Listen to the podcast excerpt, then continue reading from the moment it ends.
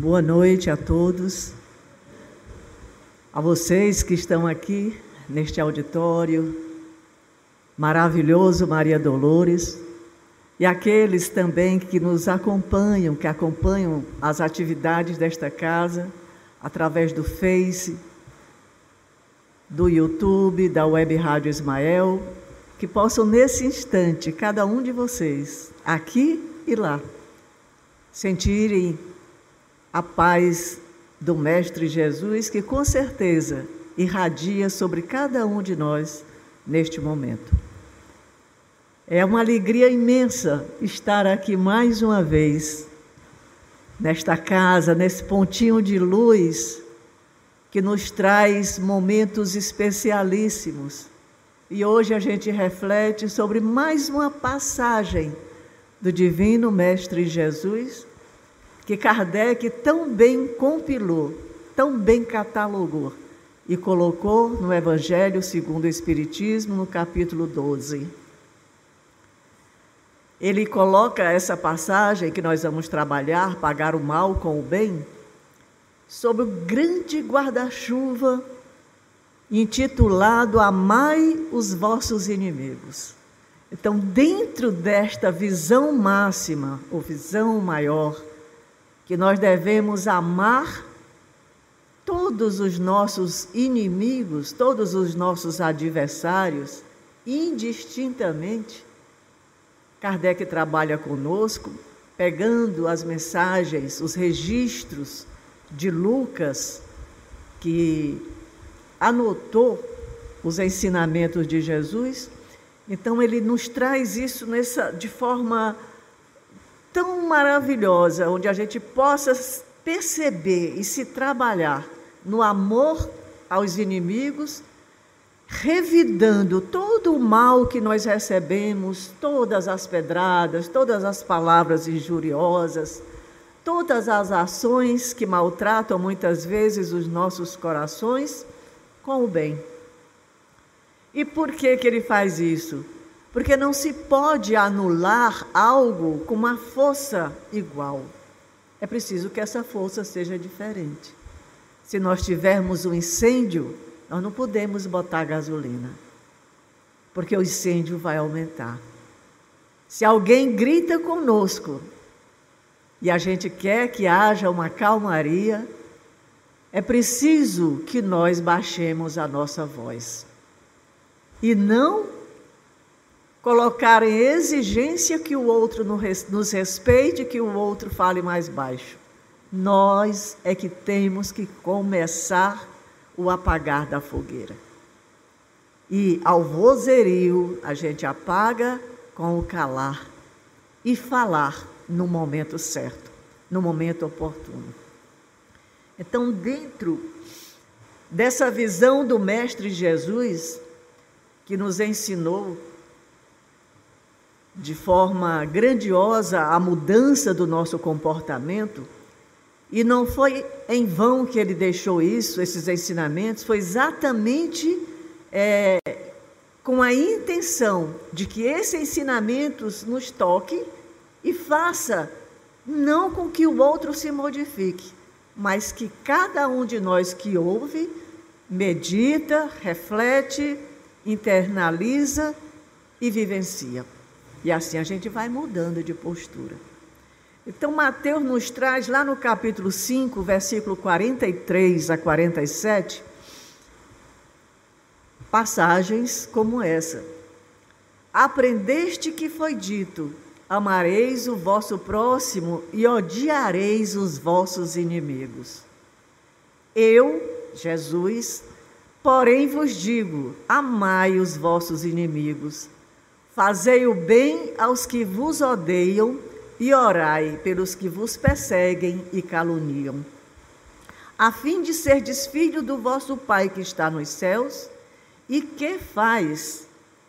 Se levante o sol para os bons e para os maus, e que chova sobre os justos e sobre os injustos. Porque se amardes os que vos amam, qual será a vossa recompensa? Não procedem assim também os publicanos? se apenas os vossos irmãos saudardes, que é o que com isso fazeis mais do que os outros? Não fazem outro tantos pagãos?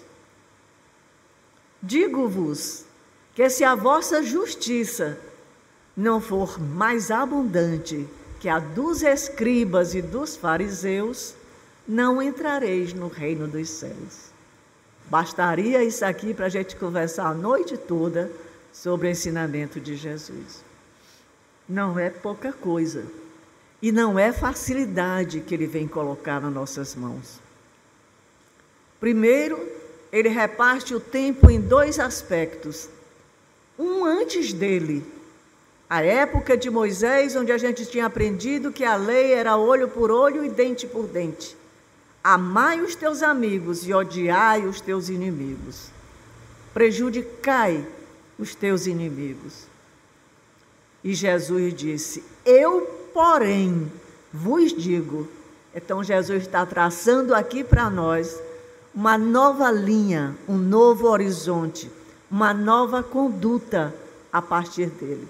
Porque até Moisés nós tínhamos essa lei de talião. Mas Jesus veio trazer a lei de amor, aquela que alivia a nossa alma. Ao invés de aumentar o peso das nossas angústias, Jesus ajuda a cada um de nós se tornar mais leve. E qual é a nossa resposta para esse mestre? O que que eu faço ou o que que eu posso fazer de diferente dos fariseus e dos escribas. O que é que eu faço? Como eu me destacar desses dois seres que servem de exemplos negativos para a nossa postura atual? E eu vou tentar mostrar o que Jesus espera de nós com uma historinha que não está no meu espírito. Ela está no meio empresarial, que serve e explica muito bem essa percepção de Jesus e o que é que ele espera de nós. Conta que um determinado empresário estava precisando de um funcionário para assessorá-lo no seu dia a dia. E ele resolve abrir a vaga de emprego e comparecem três jovens três candidatos. E aquele empresário, então, dá a mesma tarefa para cada um daqueles candidatos. Ele diz: vá ao mercado, procure saber se tem laranja e o preço de uma laranja. Volte aqui e me tragam a resposta. E os três saíram. E logo Volta o primeiro candidato dizendo: Senhor, no mercado tem laranja e custa um real a laranja, a unidade. Em seguida chega o segundo candidato e diz: Senhor, no mercado tem laranja. Eu verifiquei. E o valor de cada unidade é um real. E demora-se um pouco mais, chega o, terceiro candidato e diz: Senhor, no mercado tem laranja e a unidade custa um real. Mas eu observei que existem diversos vendedores de laranja, diversas pessoas que são capazes de fornecer a laranja para o senhor. E mais, dependendo da quantidade que o senhor compre, a laranja cai o preço para 90 centavos a unidade. E mais, senhor, Dependendo da quantidade que for comprada, o fornecedor fará a entrega aqui na empresa e o custo de transporte é zero. Três candidatos, cada um cumpriu a sua tarefa, porque aquele senhor pediu que verificasse se no mercado tinha laranja e o preço da unidade. Mas qual deles deverá ser escolhido para ficar com a vaga de trabalho. Primeiro, segundo, terceiro todos eles? Ora, aquele senhor precisava de alguém para assessorar as suas atividades no trabalho. Então, aquele que é capaz de fomentar o empresário com maior número de informações corretas, esse será o escolhido. O que, é que tem a ver isso com Jesus? Com o ensinamento que ele nos traz? Tudo. Porque o que ele espera de nós é que nós não sejamos aquele candidato que cumpre ipsiliter e somente ipsiliter o que o patrão está mandando ou está pedindo. É preciso que cada um, dentro das suas competências, tenha o esforço moral, individual, intelectual para ir além. Ora, se eu perdoar quem me perdoa, é a laranja de um real. Se eu amar apenas quem me ama, corresponde àquele candidato que só deu a resposta da laranja de um real. Mas se eu amar aquele que me odeia, aquele que muitas vezes coloca um óleo na pista por onde eu vou passar para que eu escorregue, aí sim Aí é o diferencial daquele candidato que buscou muitas informações para o seu Senhor. E é isso que Jesus espera de nós. Ele nos trouxe o Evangelho com todos os ensinamentos abertos. Então é preciso que a gente entenda o que Jesus está querendo. Porque quando ele diz ama o teu inimigo, não é um gesto solene, uma palavra solta que possa dizer eu te amo. Quando ele diz que devemos perdoar 70 vezes sete vezes, não é pela palavra apenas que ele espera que nós perdoemos, mas pelo gesto concreto. Desculpem, é pelo gesto concreto, é pelo verbo em ação que ele vai esperar o resultado da nossa vivência. Então, Lucas complementa dizendo o seguinte: Se somente amardes os que vos amam, que mérito? Se vos reconhecerá, uma vez que as pessoas de má vida também amam os que amam. Se o bem somente o fizesse aos que vulo fazem, que mérito se vos reconhecerá, dado que o mesmo faz a gente de má vida? Se só emprestastes àqueles de quem possais esperar o mesmo favor, que mérito se vos reconhecerá quando as pessoas de má vida se entreajudam dessa maneira para oferir a mesma vantagem? Pelo que vos toca, amai os vossos inimigos, fazei o bem a todos e auxiliai sem esperar coisa alguma. Então, muito grande será a vossa recompensa, e sereis filho do Altíssimo, que é bom para os ingratos e até para os maus. Sede, pois, cheios de misericórdia, como cheio de misericórdia é o vosso Pai. Se nós fôssemos examinar a nossa consciência como Santo Agostinho recomenda, na questão 919 do Livro dos Espíritos, provavelmente cada um de nós encontrasse lá no seu âmago erros que ficaríamos envergonhados se o outro descobrisse.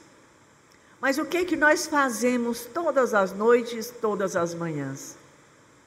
Fazemos as nossas preces e rogamos, Senhor, perdoa as minhas faltas.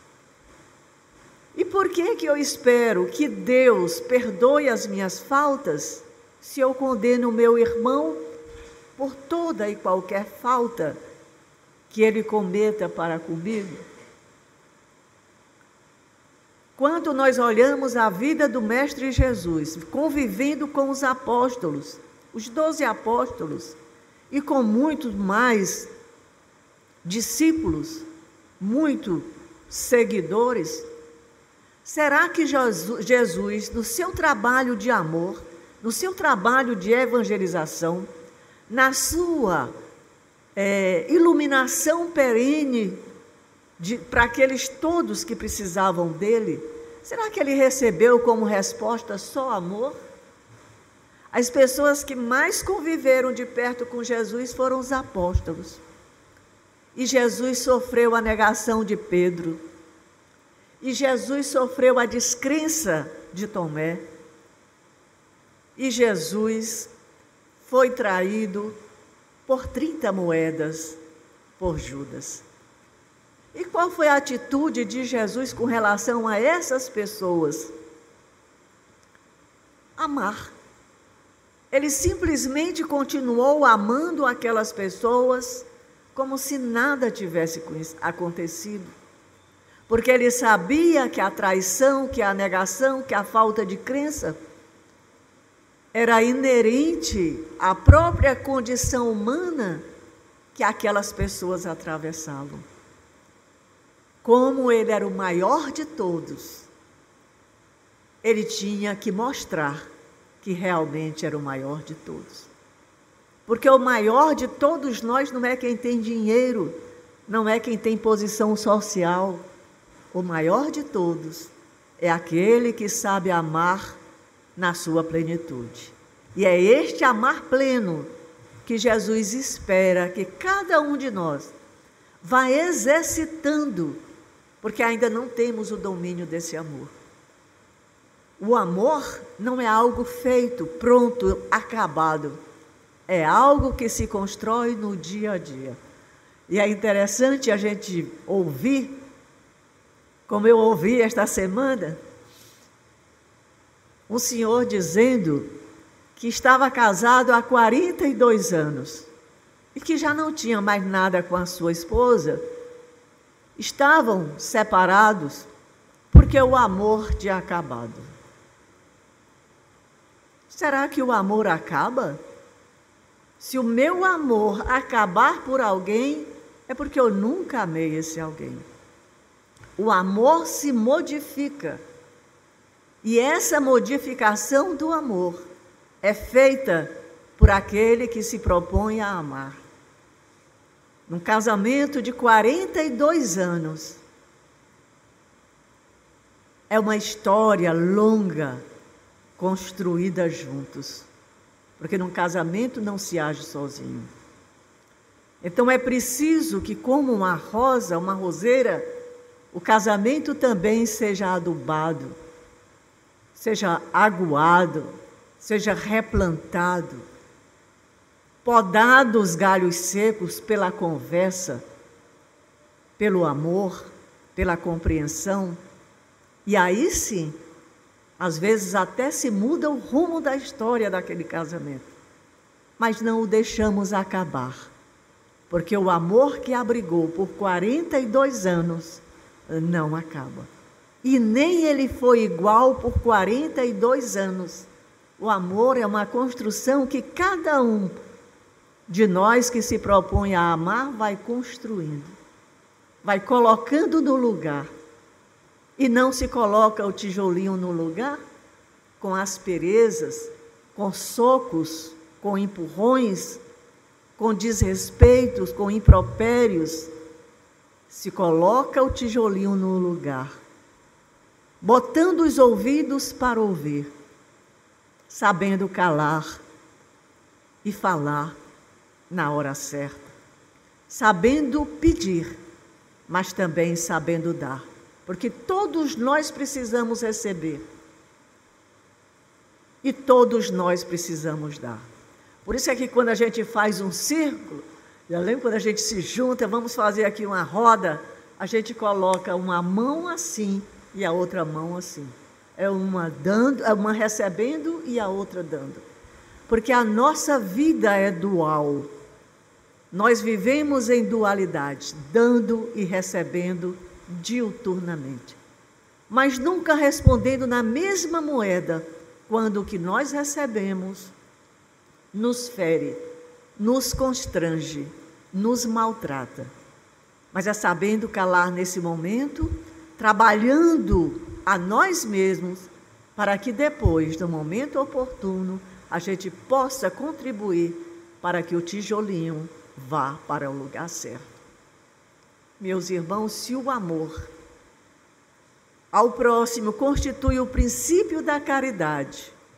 Amar os inimigos é o mais é a mais sublime aplicação desse princípio, porquanto a posse de tal virtude representa uma das maiores vitórias contra nós mesmos, contra o egoísmo e o orgulho que ainda teima em ficar erradicado no nosso seio e ficará se nós não cuidarmos de trabalhar esse orgulho e esse egoísmo, transformando-o em amor corrente, em amor constante. Às vezes nós deixamos de ajudar, de auxiliar até com uma palavra.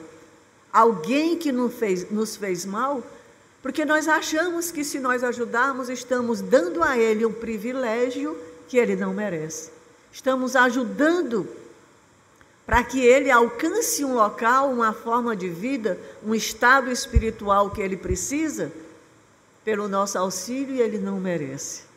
Mas todas as vezes que nós fazemos algo por alguém, não é para ele que nós fazemos, é para nós.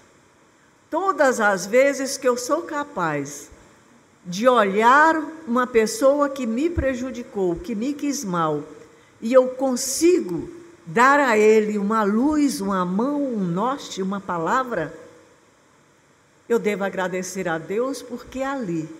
Eu estou vencendo não a ele, eu estou mostrando a ele que eu sou melhor, não. Eu estou mostrando a mim mesma que eu estou crescendo rumo ao Pai. Porque eu estou vencendo todas as más tendências que ainda habitam na minha intimidade. Eu estou vencendo o meu orgulho e o meu egoísmo. Porque a terra não é campo de diversão. A terra, no momento atual, é um grande campo de batalha. Mas não é uma batalha onde eu tenha que vencer o outro. É uma batalha e grande, mas onde eu tenha que vencer a mim mesmo. Porque eu não vou prestar conta da vida alheia, mas eu vou prestar conta da minha vida. Então, quando Jesus nos fala que nós devemos amar o inimigo, é natural que ele não pretende que nós tenhamos pelo inimigo a mesma ternura, a mesma forma de olhar, de sentir, do que quando nós olhamos, quando nós encontramos um amigo, um irmão.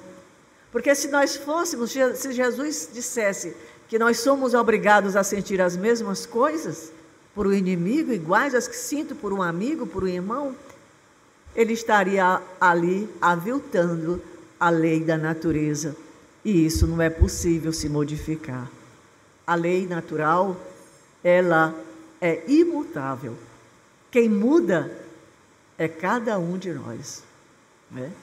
Amar os inimigos, na verdade, não é fazer o bem pelo, para o outro simplesmente, mas é dar prova naquele momento de que realmente nós absorvemos e vivenciamos os ensinamentos de Jesus. O Jesus disse para a gente assim: reconciliai-vos com os vossos inimigos enquanto estás a caminho. Por que, que Jesus nos faz essa recomendação? Porque é melhor eu resolver uma pendência enquanto eu olho para o outro, ou quando o outro está lá na erraticidade, que eu não estou vendo, mas que ele continua agindo sobre mim. E até mais livremente, porque eu não vejo e ele me vê. Eu não sei o que ele está fazendo e ele reconhece todas as minhas inclinações. Reconcilia-te com o teu adversário enquanto estás a caminhos. para que essa inimizade não migre, não continue no mundo espiritual.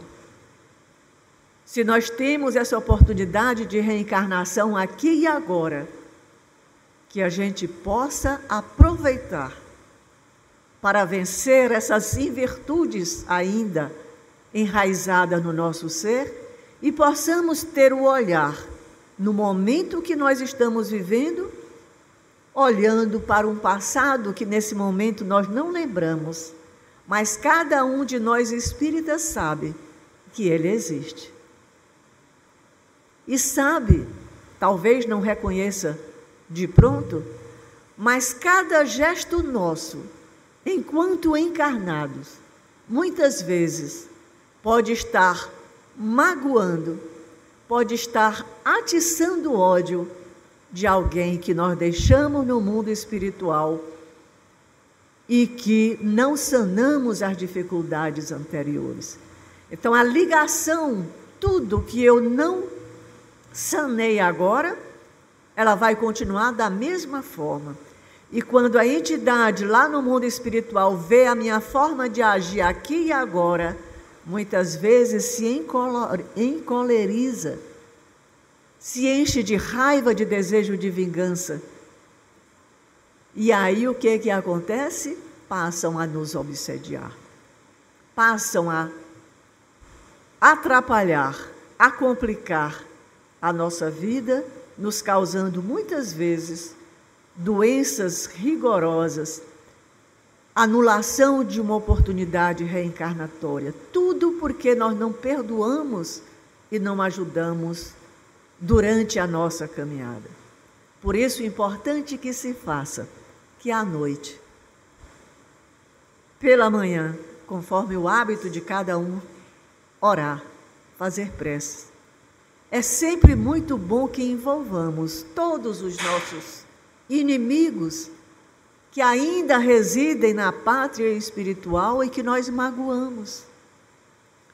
Pedir perdão para aqueles que nós magoamos e perdoar aqueles que porventura nos magoaram e que nós não lembramos. Emmanuel, através de Chico Xavier, no livro Paulo Estevão, mostra, através da história que ocorre entre Paulo, Estevão e Abigail, muito bem tudo isso que eu falei.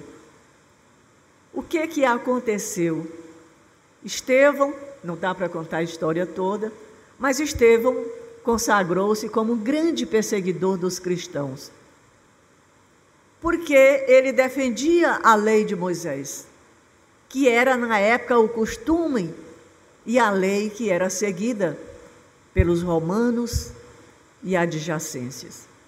Então, é, é, é, é, Saulo, que no início, antes da conversão, chamava-se Saulo, Saulo começa a perseguir os cristãos e vendo, assistindo Estevão falar certa vez, ele ficou tão impressionado que sentiu de muito perto a lei de Moisés ameaçada. Então ele faz de todas as formas possíveis para que Estevão fosse condenado, que houvesse um processo e que ele fosse condenado como um blasfemador, dentre outras coisas. E assim aconteceu.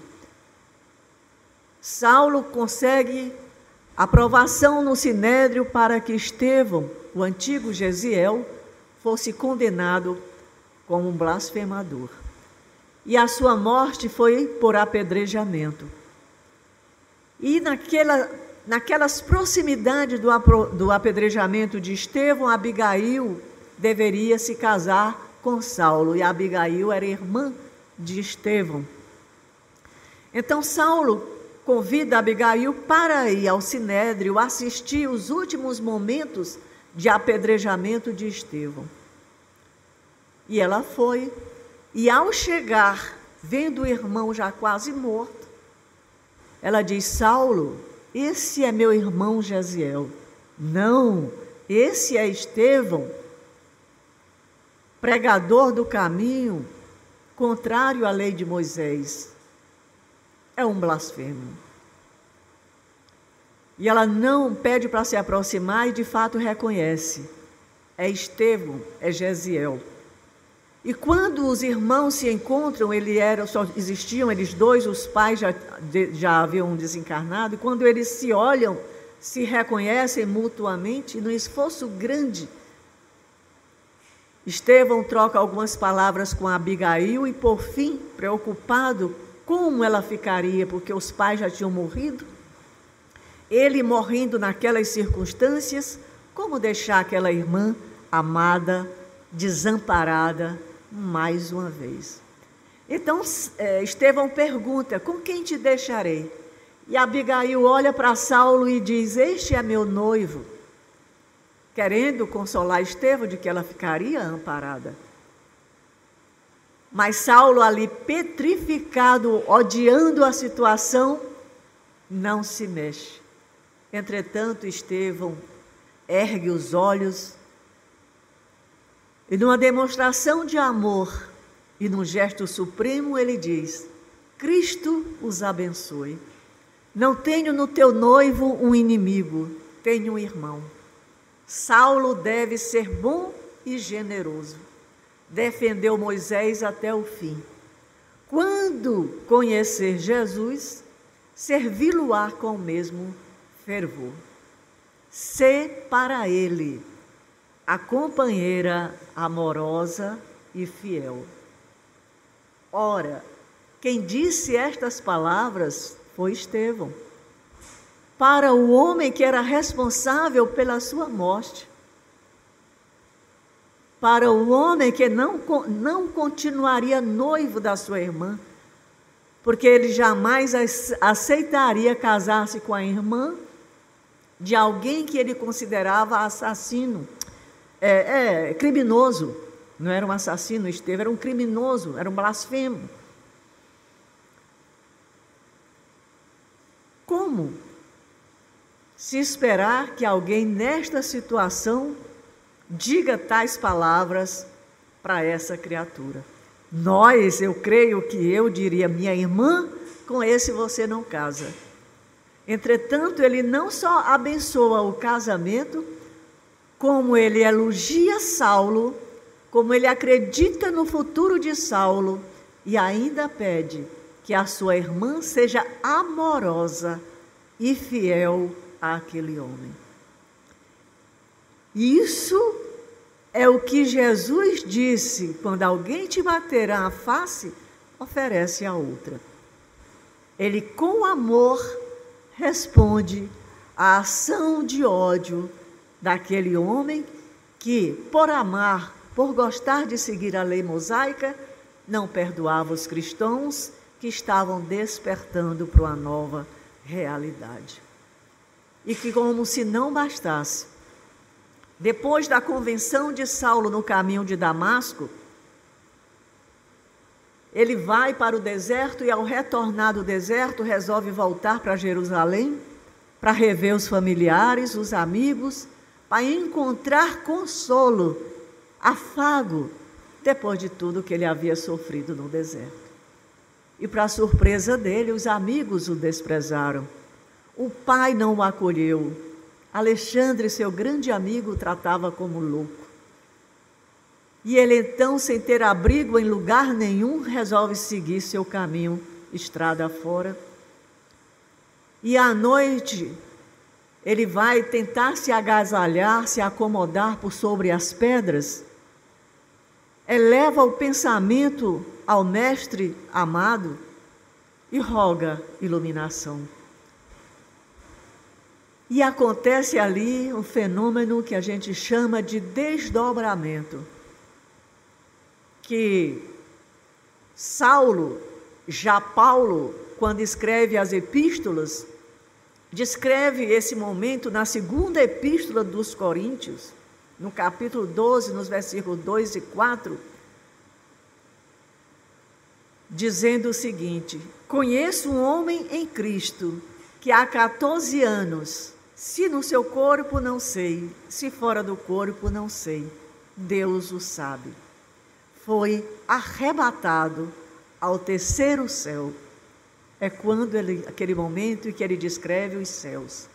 Então, esse momento em que ele entra em desdobramento e visualiza Estevão e Abigail, relativamente jovens, lindos, com túnicas brilhantes. Saulo chora e Abigail começa a consolá-lo. Mas Paulo, dentro, diante da sua imensa dor, depois de um certo momento, indaga a Abigail algumas questões, faz algumas perguntas, e ali Abigail lhe entrega, lhe ensina a conjugar e a vivenciar quatro grandes verbos que servem para todos nós na condução do nosso dia a dia. Saulo, depois de confabular com Estevão e com Abigail, ele pergunta: que fazer para adquirir a compreensão perfeita dos desígnios do Cristo? Quem de nós não já se perguntou: meu Deus, o que, é que eu faço aqui? O que será que Deus espera de mim? Saulo, naquele momento ainda Saulo, também perguntou. E Abigail responde: ama, entregando o primeiro verbo, o verbo amar. E ele então continua perguntando: como proceder de modo a enriquecermos-nos nas virtudes divinas? E ela responde: trabalha. Só o trabalho vai fazer com que cada um de nós cresça emocionalmente, espiritualmente, rumo ao Cristo, compreendendo todos os seus desígnios. E ele pergunta: que providências adotar contra o desânimo destruidor? Outra fraqueza nossa. Quem não já se sentiu desanimado? Ai, não dá para sair daqui. Não consigo ir para lugar nenhum. E agora o que é que eu faço? Estou na encruzilhada. E Abigail lhe ensina o terceiro verbo, o verbo esperar. Espera, Paulo.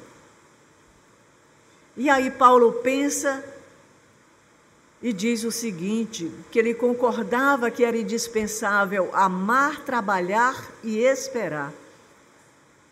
Mas como conciliar as grandiosas lições do Evangelho com a indiferença do homem? Porque ele se via sendo portador da mensagem do Cristo, que era amor, que era luz, que era iluminação para nossas almas. No entanto, os homens não só rejeitavam, como o acusavam, o maltratavam, o humilhavam, o escorraçavam. E então Abigail ensina a Paulo a conjugar o quarto verbo: perdoa. Amar, trabalhar, esperar e perdoar Eis a grande lição, os grandes instrumentos que farão das nossas jornadas terrenas uma jornada vitoriosa, com certeza. E vejam que a história de Paulo continua até o momento do seu desencarne, quando ele é condenado a morrer E aí ele foi, ele já tinha sido preso várias vezes, preso, vilipendiado, açoitado, apedrejado, tendo que sair fugido da cidade, das cidades várias vezes. Mas ele trabalhou tudo isso apoiado no amor de Estevão e Abigail, que durante toda a sua jornada terrena naquela época estiveram acompanhando aquele que perseguiu e matou Estevão e aquele que abandonou Abigail. Mas chegou o momento do sacrifício final, da morte. E aí, ele, por ser um homem que todos viam que era inocente, na hora do seu desencarne, o soldado não queria matá-lo, não, não queria desferir o golpe. E então, momento supremo, já era Paulo, claro, há muito tempo. Então, ele, com muita fé e coragem, disse: Soldado, cumpre com o teu dever, porque eu já cumpri com o meu. E aí então ele recebe a desferida daquela navalha que quase decepa a sua cabeça. Ali, naquele momento, ele passa por uma turbulência, uma turbação grande e fica cego. Paulo perde a vista novamente naquele momento do seu desencarne. No primeiro momento em Damasco, a vista material. No momento da morte, a, vida, a, a vista espiritual. Ele não conseguia enxergar mais nada. E aí, naquele desespero, naquele momento de turbulento, ele sente uma brisa suave a roçar-lhe o seu corpo. E então ele pergunta: Quem sois? E escuta uma resposta dizendo: Irmão Paulo. E ele de imediato reconhece aquela voz e clama: Ananias, Ananias. Era Ananias que estava vindo mais uma vez restabelecer a visão de Paulo naquele momento do seu desencarne. Então Ananias diz: Vê novamente em nome de Jesus. Porque agora tu deves contemplar as belezas da vida eterna. E aí, Paulo passa a enxergar o seu antigo mestre, passa a enxergar vários companheiros de jornada evangélica e Ananias lhe pergunta o que, que ele mais quer naquele momento, o que, que ele quer fazer primeiro, depois daquele momento do desencarne. E imediatamente ele pensa em Abigail, eu quero ver Abigail. Mas ele se sente ainda tão devedor e envergonhado diante do que fez, que deixa de lado o desejo de rever Abigail e diz: Eu quero ir a Jerusalém lugar onde eu cometi tantos erros. E eu quero pedir perdão, orar e pedir perdão. Ananias tra transfere Paulo através de volitação ao Calvário, lá onde Jesus foi crucificado. E ali Paulo cai de joelhos, ora, pede perdão e como se o céu se rasgasse, Paulo enxerga três vultos: Jesus no centro, Estevão à direita do Mestre e Abigail, a sua amada, à esquerda do Mestre, ao lado do coração.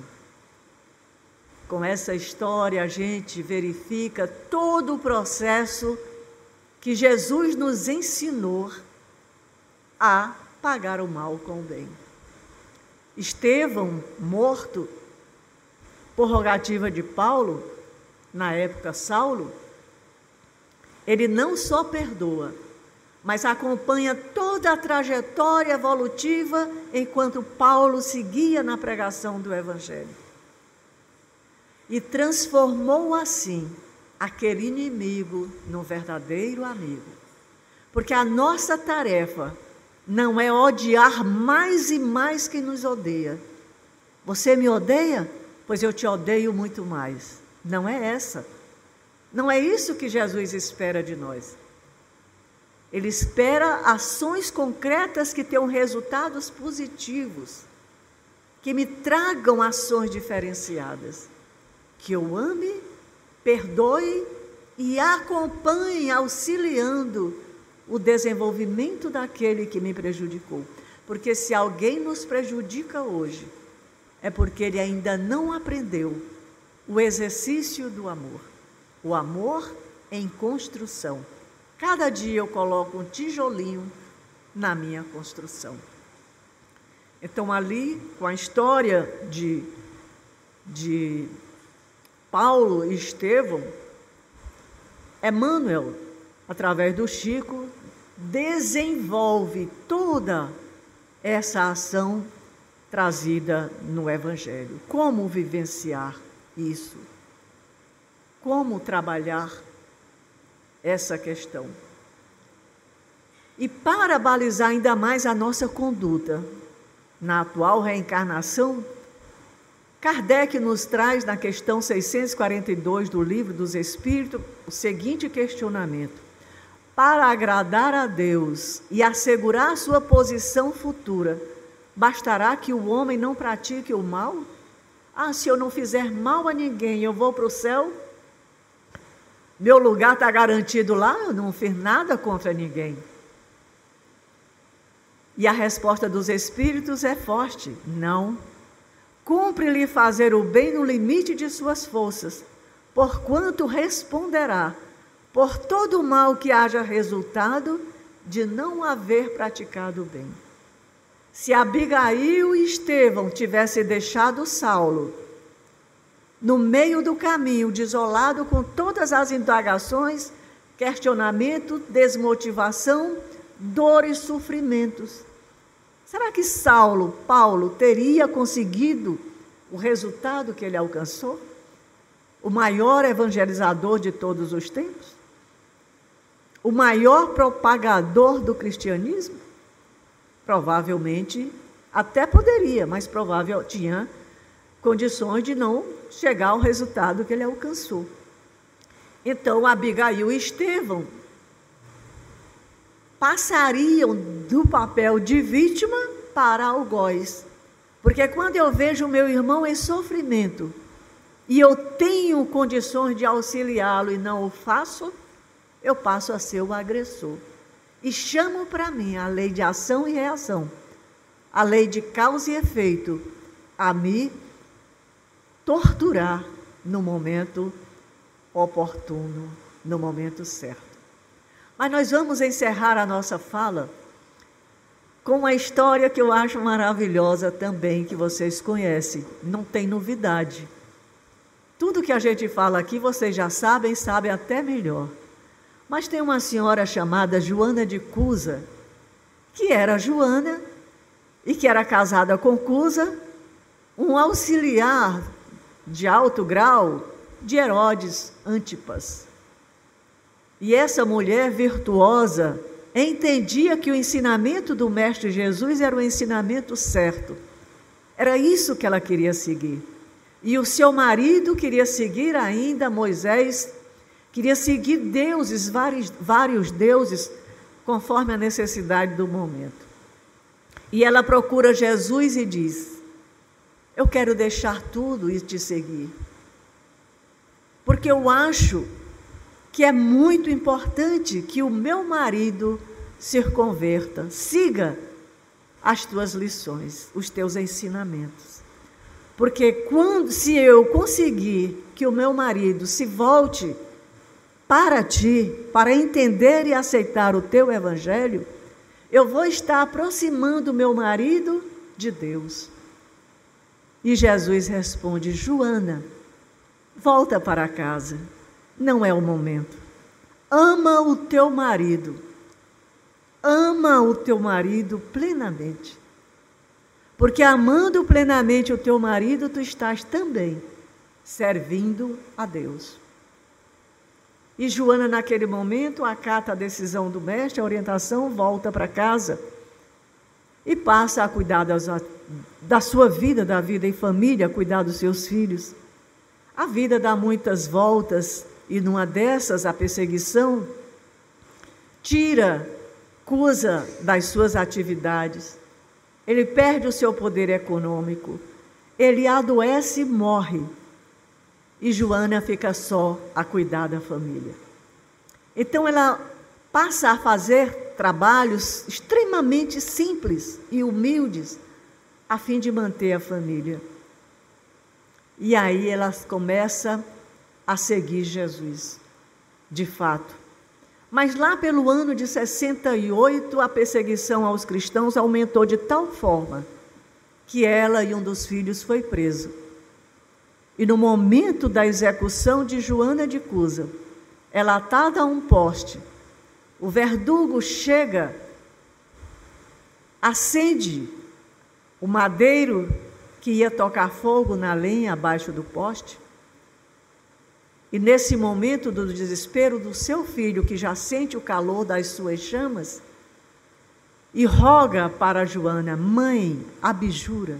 Porque bastava dizer que abjurava Jesus que ela seria libertada, ela e o filho.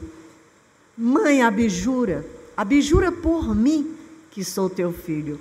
E naquele instante, Joana lembra da dor que Maria de Nazaré sentiu ao ver o seu filho puro ser vilipendiado, crucificado por nós, no madeiro infame. Ela revê a cena onde Maria contempla o filho e diz: Cala-te, meu filho. Jesus não tinha nada a espiar e pereceu. Então o verdugo aproxima a lenha com o fogo e diz: Mulher, teu Jesus, teu Cristo, só te ensinou a morrer? E Joana de Cusa volta os olhos amorosos para aquele verdugo e diz: Não, ele também me ensinou a te amar. Muito obrigada pela atenção de vocês. Que Deus nos abençoe e que a paz do Mestre amado esteja nas nossas mentes, nos nossos corações, nas nossas famílias, porque precisamos mais do que nunca de uma família unida e coesa, quer seja família biológica, quer seja família que nós vamos formando no meio da nossa caminhada. Obrigada a todos. Para vocês, para vocês. Obrigada.